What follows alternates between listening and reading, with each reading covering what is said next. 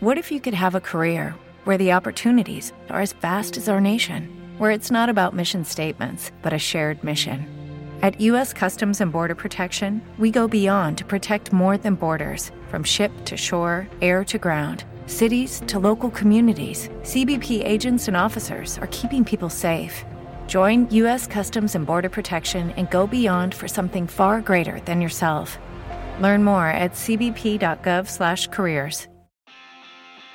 Muy buenas chicos, chicas y bienvenidos al podcast de AudioFit. Soy Eneco Baz, Batman Science en redes sociales y hoy voy a estar aquí junto a ti. Recuerda que todos los lunes tendrás un nuevo episodio. Así que si no te quieres perder nada, puedes suscribirte y seguirnos en nuestras redes sociales. Si eres nuevo por aquí, no te vayas porque seguro que te va a gustar. Así que sin más, vamos a ello.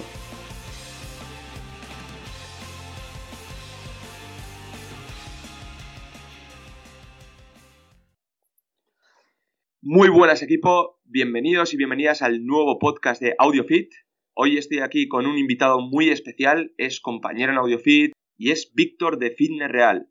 Quiero que le conozcáis porque va a estar junto a mí en estos podcasts, lo único que él se va a encargar de toda la parte de nutrición y va a estar haciendo entrevistas, contestando preguntas, lo mismo que hago yo, pero desde otra perspectiva y otro punto de vista. Así que, Víctor, muy buenas y gracias por estar aquí con nosotros. Gracias a ti por entrevistarme y por ayudarme a darme a conocer un poquito más a la gente que todavía no me conoce.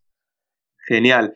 Víctor, antes de empezar la entrevista, yo lo que quiero es que te definas tú en tres palabras antes de definirte yo. Seguro que lo vas a hacer mucho mejor.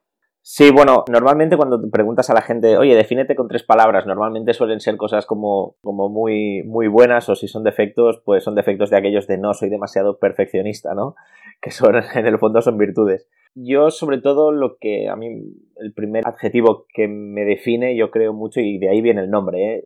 define real, es que soy muy, muy realista.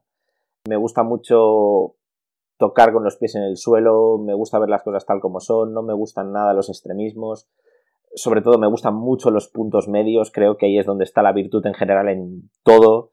Soy muy trabajador con las cosas que me motivan muchísimo. También a veces soy un poco despistado y no tengo mucha paciencia a veces, o sea que, pero sí, en general esto me definiría bastante. Y soy muy motivado. Eres muy motivado. Sí, sí, sí. Qué bueno, Héctor. Y si ahora te digo que me cuentes lo más destacado de tu currículum o lo que tú para ti consideres destacado o más importante y que quieras que un poco la gente sepa. Sí, cuando estamos hablando un poco de currículum, supongo que la gente lo primero que piensa es en, es en títulos, en, en, cursos, en carreras y todo esto, ¿no? Esto me parece, me parece que es interesante de tener, es, es, está bien, el problema es que a día de hoy sabemos que a nivel de nutrición, pues las carreras, los grados superiores y tal, están bastante, bastante desfasados a nivel de información. Entonces, el hecho de que tengas una carrera a veces no implica que seas un buen profesional o al menos que tengas una buena, buena formación, dijéramos, ¿no? No tanto por tu culpa, sino por lo que te dan. Llega, llega el punto en el que es importante el, el reciclaje y aprender por ti mismo y dudar un poquito de lo que te han enseñado y todo esto, ¿no? Yo creo que para mí sin duda alguna lo más importante de mi currículum es haber creado mi página web. Creo que para mí es un proyecto de vida, estoy súper orgulloso de lo que he logrado, hay muchísimo trabajo, muchísimas horas, muchísimo tiempo de estudio, de investigación, eh, no, muchísimo es una palabra que se queda corto, es mucho trabajo y para mí es lo más importante. De hecho, para mí, mi página web en el fondo es mi currículum. Es de decir, eh, esto es lo que sé, esto es lo que he investigado, esto es lo que he buscado información lo más objetiva posible. Para mí ese es mi currículum. De hecho, para, la gente que no, que, no sepa cuál es tu página web, es fitnessreal.es, que hmm. puede echar un vistazo y así también veis el currículum de, forma directa. Hmm. Y luego también, Víctor, sabemos que tienes, eh, que en Facebook, en tu página de Facebook, sueles publicar bastantes cosas y a veces sueles, sueles hacer vídeos que, suelen llegar a bastante gente, suelen compartir, que se suelen compartir bastante y muchos también crean polémica, ¿no? Sí, sí, hay algunos vídeos que realmente han creado bastante polémica, dos en particular me, me acuerdo de que, de que se compartieron muchísimo, que llegaron a más de hubo uno que llegó a más de 200.000 personas, quiero decir que fue una cosa, una, una cosa bastante loca. Pero sí, sí, se llaman dosis de realidad, de ahí el, es que nuevamente volvemos a lo mismo, soy muy realista, me gusta decir las cosas en general tal y como son y sin muchas, como si dijéramos, no te sabría decir la palabra, cuando ah, sin adornos, ¿sabes? Y de, de, de, o sea, también quiero que me comentes un poco de, de estos vídeos, para ti, ¿cuál es el que más te ha gustado? De los que has hecho, que digas tú, estoy orgulloso de haber hecho este vídeo porque ha llegado la gente y me cago en 10. Eh, eh, el objetivo que tenía con este vídeo está cumplido. A bote pronto te diría dos. Hay uno que no me gustaría hablar mucho de él porque implica una persona que eh, creo que en el mundo del fitness es una persona que aporta muy poco y que tuve, tuve la necesidad de hacer un vídeo intentando desmentir una burrada que dijo, o sea, en plan, para venderte productos de estos de suplementación, una persona que te dijo una burrada de ganar muchísima masa muscular en muy poco tiempo. Y fue una cosa que me, que me saturó mucho y tuve que hacer un vídeo y este se compartió muchísimo. Em, este es uno que estoy muy orgulloso porque dije las cosas creo que tal y como tenían que ser, objetivamente, demostrando que no era cierto y punto, sin, sin ataques personales ni nada, ¿sabes? Y el segundo es uno que hice hace relativamente poco, que estaba hablando un poquito de la realidad un, poco del mundo del fitness, de las expectativas que tiene la gente cuando ve cosas, mm, cuando ve las redes sociales, que las redes sociales es un mundo aparte, que hay que, creo que hay que ponerlas muy en contexto porque es un arma de doble filo, puede hacernos mucho bien, pero a la vez puede hacernos mucho mal. En el mundo del fitness yo creo que la parte mala que está creando no se está hablando suficiente de ver gente en redes sociales que te muestra una cara de su vida, que es una cara muy específica de su vida, la gente se cree que es su vida en general, que los objetivos que tienen, que han logrado estas personas son asequibles para todo el mundo porque te enseñan una pequeña parte de cómo lo han logrado.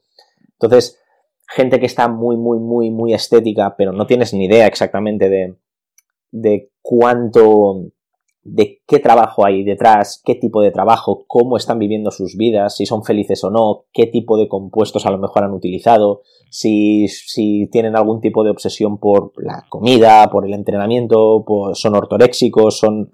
O sea, mil cosas que tú no tienes ni idea viendo esa foto, no tienes ni idea del contexto de esa foto. Entonces es como muy absurdo mm, pensar eso, que puedes lograr aquella cosa diciendo, no, es que tengo que comer bien y entrenar bien. No, no, no, no, no. Aquí normalmente hay muchísimo más detrás que nadie te explica y que la gente cae en mm, conductas muy autodestructivas por intentar perseguir un, objetivo que de entrada no era obtenible haciendo las cosas como se creían que se tenían que hacer. No sé si me estoy explicando. Sí, te estás explicando, te estás explicando. Pues el, el famoso escaparate, ¿no? De decir, Sí, exacto. Exacto, sí, la gente eso, ve gente que, que, se, que se cree que por comer arroz y pollo y entrenar cuatro veces o cinco a la semana van a estar así. Entonces te empiezas a meter en una madriguera muy profunda, muy profunda, vas viendo que las cosas no son así y al final acabas tan metido en la madriguera que no puedes salir. Y eso es lo que decía un poco en el vídeo. Sobre todo pasa mucho en, en chicas, porque en chicas en el mundo del fitness todavía hay muchísimos mitos, mucho más que en chicos. Y es una pena. Em, chicas que me han enviado mails de decir, oye, Víctor, mira, me ha pasado esto, estoy haciendo horas eternas de cardio, estoy entrenando cada día, siete días a la semana, estoy comiendo muy pocas calorías, me estoy metiendo siete compuestos diferentes que me están sentando fatal, he perdido la regla, he perdido la libido, he perdido motivación, no tengo ganas de hacer nada, me duelen las articulaciones y no sé salir de aquí que si me puedes ayudar porque no sé salir de aquí, porque estaba persiguiendo una quimera. Y me he dado de una hostia contra la realidad de decir, ah, vale, costras, que, que a lo mejor no, no, todo el mundo del fitness es mmm, mariposas y arcoiris y la calle de la piruleta, ¿sabes? Ya. Entonces este vídeo llegó también a muchas personas y estoy muy orgulloso porque tuvo una recepción muy, muy, muy buena. Perfecto, Víctor. Entonces, bueno, eh, ya sabemos un poco a lo que te dedicas, que te dedicas a la divulgación, te dedicas a romper mitos, te dedicas a dar dosis de realidad, pero también te dedicas a preparar a gente. Hmm. Entonces, de estas cosas, si quieres añadir algo más, puedes añadir también, porque sé que haces muchísimas historias, eres profesor también en diferentes cursos de formación, sé que estás en ICNS también. Entonces, de todo esto, ¿qué es lo que más te gusta? ¿Qué te gusta divulgar? ¿Te gusta más entrenar a gente? ¿Te gusta más enseñar? me gusta. Me gustan muchas cosas de las que hago, por eso las hago, pero supongo que cada cosa tiene su encanto, ¿no? Quiero decir, por ejemplo, me gusta muchísimo conectar con la gente a nivel eh, presencial, ¿no? Entonces hacer pues congresos, hacer charlas, hacer eventos, me gusta muchísimo ver la gente, conectar con ella, hablarles directamente, luego que tengan las preguntas que tengan y, conocer a las personas, eso me gusta muchísimo. Luego también estoy muy orgulloso de en la pequeña medida que yo puedo, pues intentar cambiar un poco vidas de personas que están muy atascadas en cosas. Y, no solo, a lo mejor preparar a alguien para que esté muy definido, me gusta, o sea, me, parece que está bien, pero sobre todo lo que me gusta mucho es, es que una persona que tiene un estilo de vida malo, poder conseguir que tenga un estilo de vida adecuado.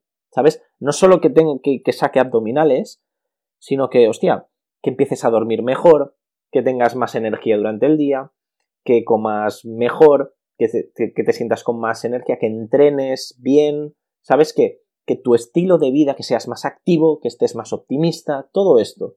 Todo esto es un, es un trabajo muy complicado y muy exhaustivo que no pasa de la noche a la mañana y cuando se logra, para mí me reporta, me reporta una satisfacción personal de decir, ostras, qué guay, tío, qué guay, ¿no?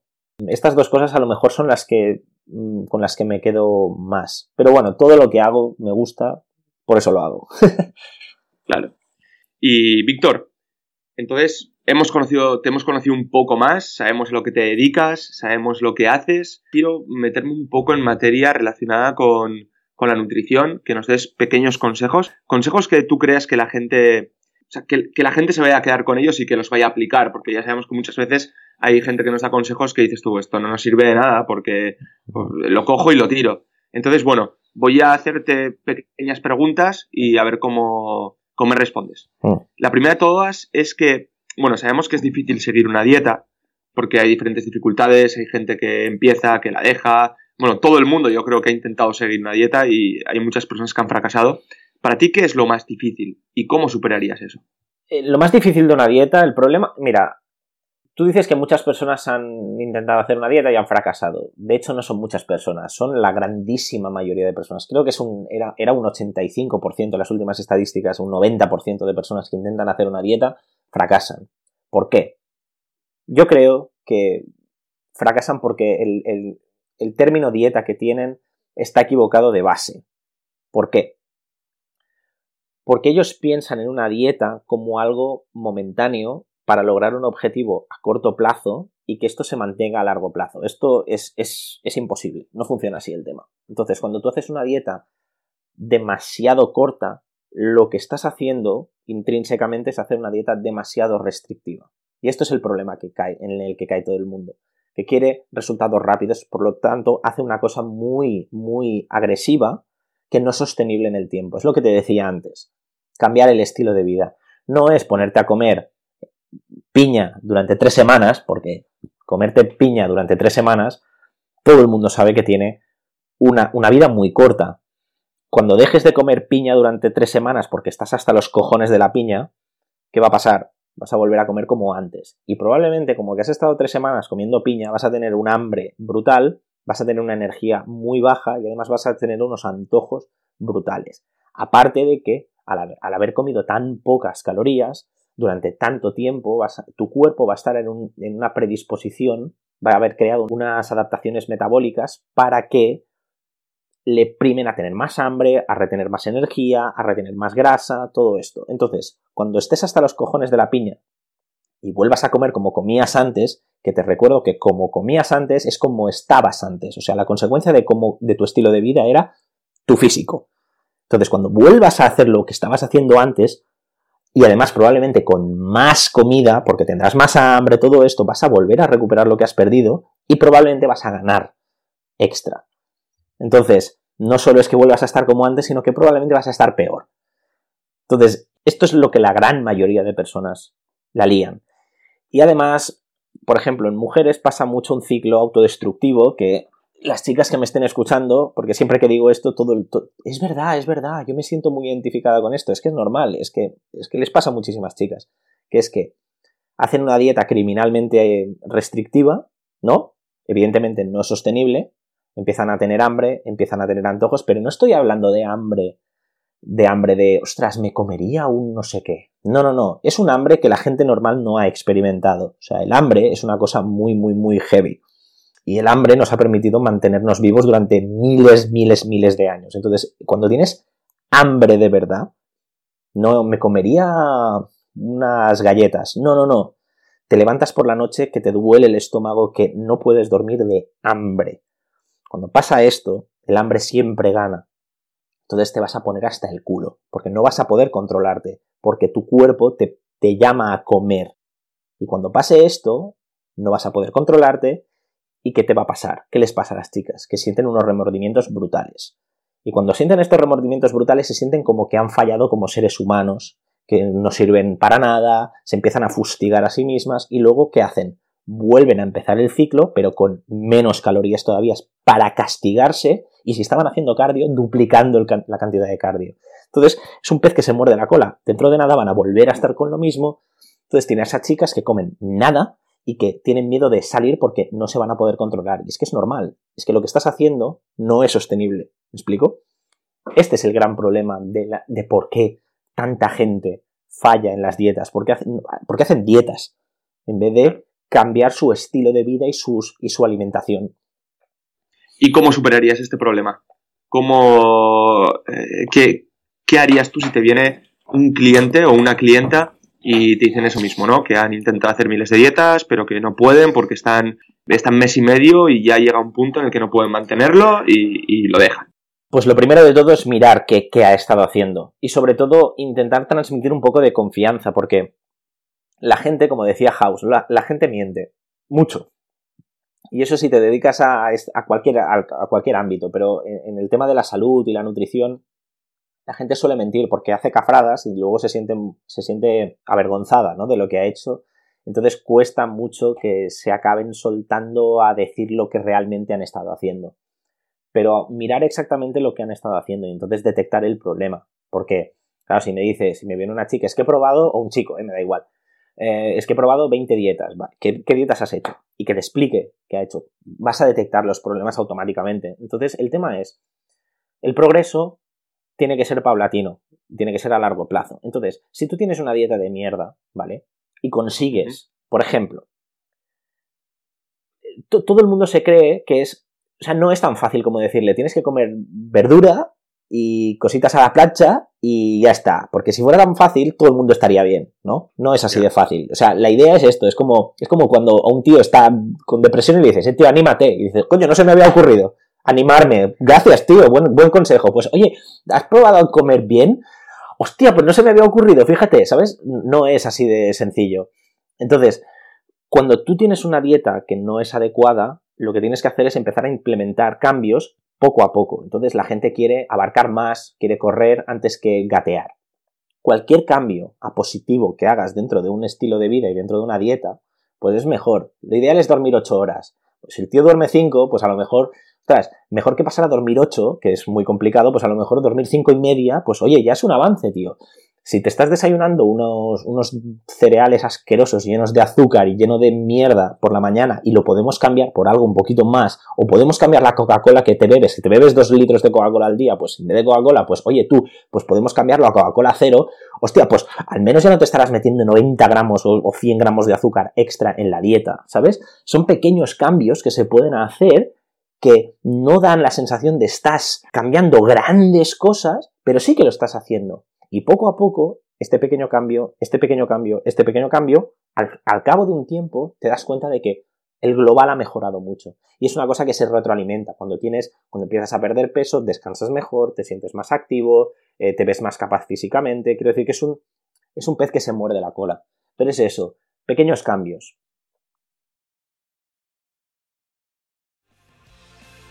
Aprovechamos esta breve pausa para recordarte que si te gusta lo que hacemos y quieres ayudarnos a llegar a más gente, puedes dejar un like y una review si nos escuchas desde iTunes y compartir este episodio en tus redes sociales. Juntos conseguiremos mejorar la vida de muchas más personas. Así que, dicho esto, continuamos con el episodio de hoy. Perfecto, Víctor. Pues creo que el mensaje ha quedado bastante claro. Al final es eso, ¿no? Que, los cambios tienen que ser progresivos y que no sean dietas bruscas, que es lo que la gente suele hacer, ¿no? Que de alguna manera dicen, bueno, pues estoy comiendo mal y ahora voy a seguir esta dieta que es lo que dices tú, que son verduras y cositas a la plancha y ya está, y se falla. El problema es que normalmente cuando hay una dieta con un nombre, suele ya, ya empiezas mal, ya empiezas mal. Normalmente suelen fracasar. Porque no existe una dieta universal que funcione a todo el mundo. Lo que es una de las guerras que tengo con el mundo de la nutrición, ¿no? Que se cree pues que hay mucha, mucho miedo a determinadas cosas y entonces pues se crean corrientes de pensamiento muy, muy, muy talibanes mm, y que al final, pues lo que, te, lo que te decía antes, que yo soy muy del punto medio, que depende. Claro, claro. Y relacionado con esto, pero más con la individualización, por ejemplo, que viene una persona que lleva ya tiempo, eh, lleva ya tiempo eh, haciendo dieta y no ha fracasado, le va bien y dice, bueno, pues quiero dar un paso más. Tú a esta persona le darías unos consejos, le dirías, bueno, pues ya que quieres dar un paso más, pues te recomiendo que cuentes todas las calorías, todos los macronutrientes y que tengas todo súper ajustado. Hmm. ¿Tú crees que es un buen consejo ese? ¿Qué, ¿Qué piensas al respecto? ¿No sirve este consejo para todo el mundo? Hmm. Háblanos un poco sobre ello. O sea, básicamente entiendo que lo que se quiere saber es si hay que contar calorías siempre. Eso es, esa es mi pregunta. Vale, eh, si hay que contar calorías, no, no hay que contar calorías siempre, ¿vale? Como te digo, depende de tu objetivo. Cuanto más, cuanto más extremo sea tu objetivo, más cosas vas a tener que, que tener en cuenta, más herramientas vas a tener que utilizar y más esfuerzo vas a tener que poner. Si eres una persona que estás al 35% de grasa corporal y quieres bajar al 18%, no tienes que contar ni una caloría. Ni una. ¿De acuerdo? Entonces, si eres una persona que quieres pasar del 10% al 5%, suerte, suerte para llegar al 5% sin contar calorías y sin contar macros. Suerte, comiendo comida real, que es lo que, sé, que, es cierto, que la comida real es súper importante y es muy, muy, muy, o sea, tiene que ser la base, pero suerte, no, no va a pasar. O si va a pasar, eres uno entre un millón, ¿vale? Entonces, depende. ¿Cantar calorías es una herramienta importante? Sí. El problema es que cuando nos centramos demasiado en calorías y olvidamos de dónde vienen estas calorías, que es lo de la comida real, la comida de verdad, la comida que no está procesada, no está ultra procesada, porque hay procesados que están, que están bien, que hay que tener en cuenta, que la gente cuando habla de procesados en realidad se está refiriendo a ultra procesados, ¿vale? Generalmente. Pero si tú le, dices a una persona, a ver si queda claro esto, porque creo que es muy, es muy entendible. Si tú, una persona que come una dieta de mierda, tú le dices que tiene que contar calorías, lo más probable es que lo que vaya a hacer es empezar a comer menos, porque tiene que comer menos calorías, pero va a seguir comiendo menos de la mierda que come. Y este es el problema. En el momento en que tú le dices a una persona que está comiendo fatal, come mejor, y le empiezas a incorporar pautas de alimentación más correctas, automáticamente va a empezar a comer menos. ¿Por qué? Porque la comida real tiene muchas menos calorías, es mucho más saciante, es mucho más completa a nivel nutricional que no comer alimentos ultraprocesados. Es, es tan sencillo como esto. Va a empezar a consumir menos. ¿Por qué? Porque los, ultraprocesados están hasta tope de azúcar, pero ojo, que el azúcar no es el único problema, ¿eh? Que todo el mundo está aquí. Es que el azúcar, es que el azúcar, es que el azúcar. No, no, no. Que los ultraprocesados son muy poco saciantes, son hipercalóricos, tienen muchas grasas, tienen mucha sal, tienen muchos aditivos, tienen muchas cosas, tienen hiperpalatabilidad. El procesado, el ultraprocesado en, en, sí es el problema. El azúcar, lo que ahora está, pues yo qué sé, la moda del azúcar que es lo peor del mundo, luego es la grasa de palma, que luego si no sé qué, que luego si es la fructosa, que si luego... que no, que el problema es la alimentación en sí, es la alimentación, no es un único nutriente, es lo que yo siempre llamo nutricionismo con ese, de, de, de que no, que no es, que no es serio, tío, que no es serio. Claro, o sea, hoy, hoy en día tenemos esa costumbre de, de echarle la culpa a algo, ¿no? De decir, la culpa de todo lo tiene, pues antes era la grasa, ahora es el azúcar, luego será tal. Sí, claro, porque nos sirve, nos sirve para, para simplificar. Porque siempre estamos intentando buscar un, un enemigo para intentar como acotar mucho los problemas, ¿no? Y cuesta mucho entender que el problema es multifactorial. Cuesta muchísimo. Porque entonces hay que pensar y hay que tener más, hay, hay, hay que tener varios factores en, en, mente. Es como la gente que se piensa que para curar la osteoporosis hay que meterte una sobredosis de calcio. Eh, no, no va por ahí el tema. Sí, el calcio es uno de los factores de los menos importantes dentro de la osteoporosis. Hay otras cosas que, o sea, si tú eres una chica, que normalmente las chicas tienen mucha menos densidad ósea a partir de los 40, ¿de acuerdo? Por eso todos los productos de calcio que te venden son rositas y tal para las chicas, ¿vale? Si eres una chica que tiene sobrepeso, que come mal, que está platanada en el sofá y te metes una sobredosis de calcio, suerte mejorando tu densidad ósea. No va a pasar, ¿vale? Porque no es el único factor. Entonces es complicado, es complicado esto de intentar hacer entender a la gente que hay muchas más cosas a tener en cuenta que no solo una. Claro, eh, cuando yo era pequeño le, le solía hacer preguntas a mi madre y le decía, mamá, ¿el pan engorda? Y me decía, no, el pan no engorda. Engordas tú. Engordas tú. claro. En el sentido de mm. que me decía, no, no es que esto engorde, esto no, otro no engorde, sino lo que engorda es lo que tú comes durante todo el día y lo que mm. estás haciendo durante todo el día. Mm. De alguna manera eh, es, pues eso, no tener que echar la culpa a algo específico, sino mejorar esos hábitos de vida. Sí, sí, pero es, es mucho más difícil mejorar todo un estilo de vida que no machacar un único factor en concreto. Entonces, al final del día, es normal ¿eh? que la gente acabe haciendo este tipo de pensamientos porque en el fondo son más fáciles, pero son más y menos útiles. Claro. Víctor, vamos a darle una vuelta a todo esto. Te voy a hacer una pregunta que está más relacionada un poco con personas que quieren buscar ganancias de masa muscular. O sea, hemos cambiado el tema completamente. Te hago esta pregunta porque en el preguntas y respuestas que hice fue una de las preguntas más votadas que me hicieron, pero como tú te vas a, dedicar de esta parte, prefiero que si hay preguntas votadas de este estilo, que las contestes tú. Entonces voy a aprovechar para hacértela. Macros para volumen. ¿Qué, qué macros utilizarías tú para ganancia de masa muscular? ¿Cómo distribuirías esos macros? La palabra mágica depende. No hay unos únicos macros de volumen, del mismo modo que no hay unos, unos, unos únicos macros de definición. Depende mucho de la persona. Sí que es cierto que estamos metidos en una, en una especie de dogma de que los hidratos son súper importantes. Y sí que es cierto, ¿eh? los hidratos no son el enemigo, como mucha gente se cree, pero tampoco es. No hay necesidad de, como mucha gente dice, que todo el mundo debería consumir el 60% de su dieta de hidratos. Entonces, no, no, es, no es verdad. No hay que consumir. Hay que consumir el 60% de hidratos, ¿de acuerdo? Entonces, macros para volumen, depende mucho. Cuando tú tienes un mínimo de hidratos y un mínimo de grasas, tú tienes que establecer las calorías y luego, cuando tienes la proteína, que eso es lo importante, la proteína, y la gente en el gimnasio se cree que hay que consumir muchísima más proteína de lo que hay que consumir. En realidad, no hay que consumir tanta. Entre 1,8 y 2 gramos en volumen por kilo de peso corporal es más que suficiente para la grandísima mayoría de personas. Cuando consumes más proteína, normalmente es, la proteína es el macro más caro en general, ¿de acuerdo? Entonces te vas a estar gastando mucho más dinero en algo que no te reporta más beneficios.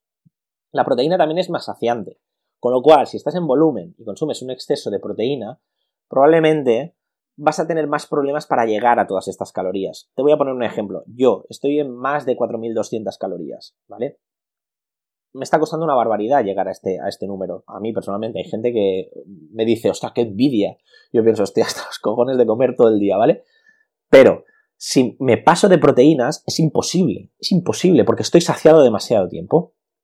Entonces, 1,8, 2 gramos, más que suficiente no hay más beneficio por comer más. Y a partir de ahí, el ratio de grasas e hidratos va mucho a preferencia. No hay tanta diferencia entre resultados si tenemos un ratio de grasas e hidratos que va subiendo y bajando y lo adaptamos a si eres una persona que te gusta comer más comidas ricas en hidratos, pues a lo mejor sube más los hidratos. En general, hay bastantes ya estudios para concluir que aproximadamente con 3 gramos de hidratos por kilo de peso corporal es más que suficiente para maximizar la respuesta anabólica, para maximizar la, ganancia de masa muscular. Más allá de eso, va preferencia, ¿de acuerdo?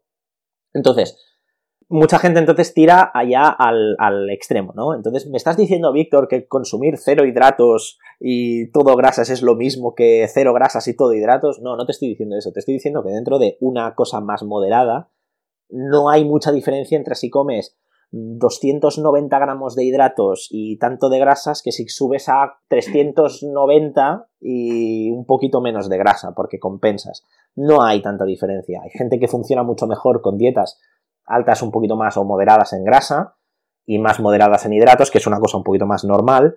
Hay gente que funciona mucho mejor con dietas muy altas en hidratos cuanto más entrenes, más intenso lo hagas, más frecuente lo hagas y más cantidad de entrenamiento hagas, pues a lo mejor los hidratos funcionan más, pero al final no hay unos macros determinados para volumen. Hay muchísimos, igual que hay muchísimos macros para definición, depende de la persona. Perfecto, Víctor. Entonces, bueno, la, idea general que, tiene que captar la, gente que nos está escuchando es que teniendo unos umbrales mínimos, ¿no? Es decir, mientras metas estos gramos de hidratos por kilo de peso, grasas y proteínas, y haya un superávit calórico, te puedes adaptar eh, jugando, pues metiendo más hidratos o más grasas, dependiendo de las preferencias y situaciones de esa persona, ¿no? Exacto, exacto. Perfecto. Pues Víctor, te voy a pasar a la última pregunta relacionada con la nutrición. Y es una pregunta que yo creo que puede ser un poco comprometida, no comprometida, sino te vas a tener que mojar un poco sí que es verdad que, no hay una respuesta a esto que te, te voy a hacer, o sea, ya te lo adelanto, pero quiero que te mojes. ¿Dieta o entrenamiento? Espera, pero suponiendo que tienes que elegir una de las dos como algo que no te puedes saltar. O sea, en el sentido de, vale, yo tengo un programa de entrenamiento de seis días a la semana, que yo entreno, me encanta entrenar y aparte, con este entrenamiento estoy mejorando un montón. Y luego tengo una dieta súper estructurada, con lo que hemos comentado, con los macros, las calorías, los menús de todos los días, y tienes que elegir saltarte una de las dos. O sea, por ejemplo, cuando, si tú me dices saltarte entrenamiento, que solo puedas entrenar dos días. Y si eliges saltarte la dieta, que sea que no puedes seguir eso que tienes planteado, pero bueno, puedes tirar un poco de, de intuición y, y, vas a comer a un bar y puedes elegir lo que quieras y, y algo así. ¿Qué dirías? Entiendo que el objetivo es estético, por ejemplo, estético y de salud. Buf. Mira, para empezar te voy a decir que en general la pregunta esta es bastante puñetera porque normalmente cuando la gente empieza a decir, normalmente la gente de entrenamiento suele tirar par. Lo más importante es el entrenamiento, ¿no? La gente de nutrición suele tirar por. La parte de nutrición es lo más importante. Entonces siempre hay los porcentajes estos de el 70% es la nutrición y el 30% restante es el entrenamiento. Este tipo de mentalidad creo que en sí crea una cuando tú a alguien le dices es mucho más importante algo que lo otro, normalmente tiende a desestimar lo otro y centrarse mucho en lo, que le han dicho que es importante, ¿no? Entonces, de base te diría que hay que pensar que 100% importante la nutrición, 100% importante el, el entrenamiento y 100% importante el descanso. Porque la gente suda del descanso, ¿no? Eso de ah, ya descansaré cuando esté muerto. Y pues lo siento, pero a lo mejor te mueres antes de tiempo y no es coña. Y no es coña. Y esto a lo mejor dices, ¿cómo? hay estudios a patadas que, que se ve una relación directa entre la falta de descanso y muchísimas patologías, enfermedades cardiovasculares, esperanza de vida, de todo. Entonces el descanso es súper importante. Em, y bajo tu premisa, pues, ostras, qué pillada. Pues a lo mejor te diría que si puedo tirar de intuición en la nutrición, en mi caso, a lo mejor lo más importante te diría que es el entrenamiento. A lo mejor. Claro. Por esos conocimientos que tienes y porque ya al final tirando de intuición, pues más o menos sí, eh, puedes llegar a, exacto, a, eso que tienes planteado. Exacto, porque yo, por ejemplo, hace mucho tiempo que yo no cuento, o sea, que sí que sé más o menos lo que como y sé ya me, o sea, hace muchos años que yo cuento calorías, por lo tanto, ya te digo, contar calorías es una herramienta. Creo que no es viable a largo plazo. Quiero decir que contar calorías al final lo que tiene que ser es una herramienta para que tú entiendas lo que estás comiendo y las cantidades que estás comiendo para que, para un fin mayor, ¿no? Entonces yo hace muchos años que hago esto y ya sé lo que como, ya sé cuánto estoy comiendo, y más o menos en mi cabeza tengo, bueno, ya hay, hay el meme ese de todo unas fórmulas en la cabeza de como física cuántica cuando estás contando macros en un restaurante, ¿no? Pues esto, esto me pasa a mí a veces, que, de que estoy como contabilizando, pero ya es algo como automatizado. Entonces, en mi caso, yo creo que elegiría entrenamiento bajo esa premisa, porque tengo las herramientas suficientes como para, para tirar sin estar muy pendiente de la nutrición. Otra persona que no lo tenga tan claro, pues bueno, si puedes hacer dos días de entrenamiento, pero dos días muy efectivos, no hace falta que vayas a entrenar seis días a la semana. Entonces, a lo mejor, en ese caso, centrarse mucho en nutrición y dos días de entrenamiento muy efectivos, pues pueden ser suficientes. Depende. Ah, pero me quedo con lo que Víctor ha elegido entrenamiento. Sí, sí, sí. Creo que ha, quedado claro el, mensaje. Y es que al final no es cuestión de tener que elegir y no hay nadie poniéndote una pistola en la cabeza diciéndote elige entrenamiento o nutrición. Exacto. Lo que es, es joder, todo. Lo, importante es todo. Y nosotros cuando mejoramos es cuando descansamos después de haber metido el estímulo y después de haber comido lo que tenemos que comer. Entonces, pues, Exacto. ya está. 100% sí, las tres. Claro, es que este esta es la mentalidad que hay que tener, ¿eh? que empezamos queriendo priorizar algo y fíjate, te voy a decir una cosa, normalmente la gente acaba priorizando lo que no toca, sobre todo las puñeteritas, estas cosas de ¿a qué hora tengo que comer esto? ¿Cuántas comidas tengo que comer? ¿Qué tengo que, sabes? ¿Cuánto rato tengo que esperar entre el entrenamiento para tomarme, un, para maximizar el pico de insulina y tomarme unos BCAs de 16, 1, 1, porque suplementos, no sé qué, todas estas cositas son el 20% de la ecuación. El 80% es cuánto comes y con qué rellenas estas calorías. Entonces eso es lo importante a tener en cuenta. Y esto, mucha gente me dice, pero es que tío, ¿por qué siempre estás todo el rato con, lo mismo? Porque es verdad, yo repito mucho esto. Es que la gente siempre la lía en lo más básico. Es que es la ley de Pareto. El 80% de los resultados te los dan el 20% de los factores. ¿Vale? Y el 20% de los resultados siguientes te lo dan el 80%. Coño, céntrate en este 20% que te da el 80% y olvídate de lo otro. Claro. ¿Sabes? Pues yo creo que ha quedado muy, muy claro, Víctor. Y entonces vamos a pasar a las preguntas finales o la pregunta final, que ya es un poco más personal y está relacionada con tus proyectos. Porque ya hemos visto a lo que te dedicas, ya sabemos un poco cómo piensas, cuál es el objetivo, es ese cambio de mentalidad de las personas, ayudar a las personas. Eh, ¿Cuál es eh, cuáles son tus proyectos futuros, ¿Qué, proyectos tienes entre manos que puedas contarnos.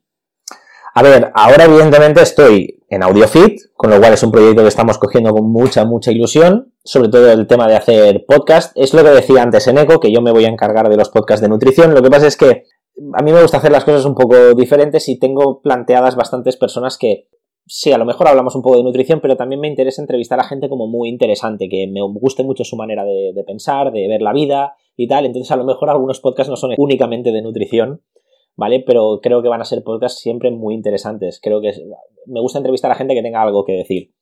Entonces, proyecto de AudioFit ahí está. Luego la página web, evidentemente, las asesorías, que estoy con, con eso desde hace años. Eh, en enero empiezo, como decías, a, ser profesor en ICNS, con lo cual es un proyecto que estoy con muchísimas ganas de hacer. Y este 2018 ya estoy planteando muchas, muchas charlas por, España. ¿Sabes? En enero tengo una en Barcelona, en febrero me voy a Málaga, en marzo nos vemos en Vitoria, ¿eh? que vamos a hacer una, una, una charla en Eco y yo en Vitoria.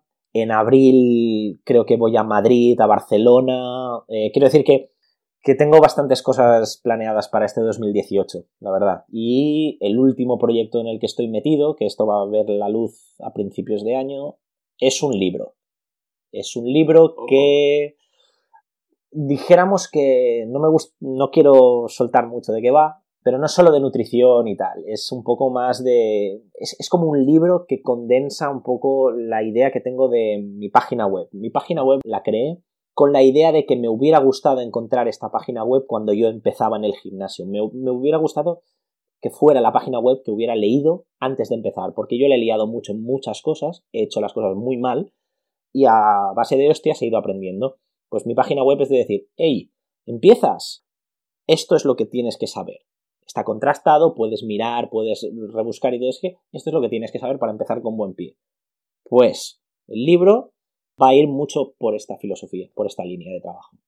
Pues vaya notición, Víctor, Mm. vaya notición. Cuando, cuando lo tengas fuera, nos avisas. Hombre. Eso no lo podemos perder. Por supuesto, por supuesto. Y, y si puede ser, bueno, a principios de año abro consulta física en Barcelona ¿Qué pasa, tío? y una idea de un centro de entrenamiento no está, no está descartada. De hecho, está muy, muy, muy, muy en trabajo. Pero esto ojalá sea para 2018, pero no lo sé, no lo sé. Pero ahí está, Bueno. ahí está el proyecto. Si no es 2018, que sea 2019 Sí. o cuando sea, pero, pero el proyecto es la leche. Sí, sí, sí. A tope, a tope, intentando hacer todo lo posible, tío, para mejorar este, este mundo. Para dejar el mundo un poco mejor de lo que lo hemos encontrado. Este es el objetivo, ¿no? Supongo al final del día.